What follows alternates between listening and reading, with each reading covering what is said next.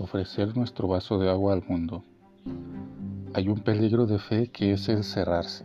Juan en el Evangelio de hoy, Marcos 9, 38 al 43, es un ejemplo.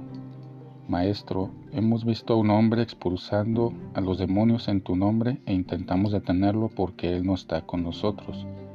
La respuesta de Jesús vino, no se lo impidan porque nadie puede hacer un milagro en mi nombre y luego hablar mal de mí. Los discípulos querían tener una propiedad exclusiva sobre los gestos de Jesús. Como eran los más cercanos, pensaron que todo debía pasar por ellos. Jesús, sin embargo, enseña que el Espíritu de Dios es libre, fecunda donde y como quiere.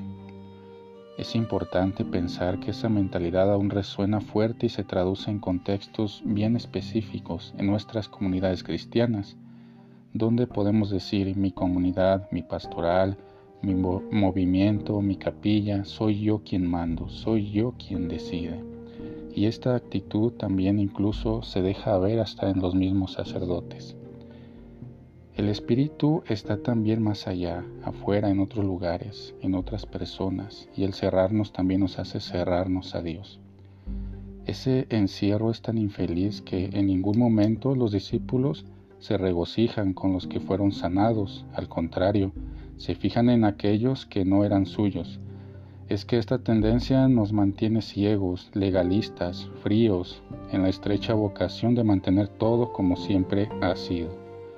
En la continuidad del Evangelio es posible descubrir a Jesús diciendo, quien te dé a beber un vaso de agua porque eres de Cristo, no quedará sin recompensa.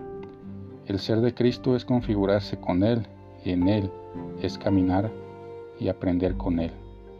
Los que están más cerca y los que están más alejados están igualmente llamados al discipulado de la apertura y la libertad total, capaces de llorar con los que lloran y alegrarse con los que se alegran.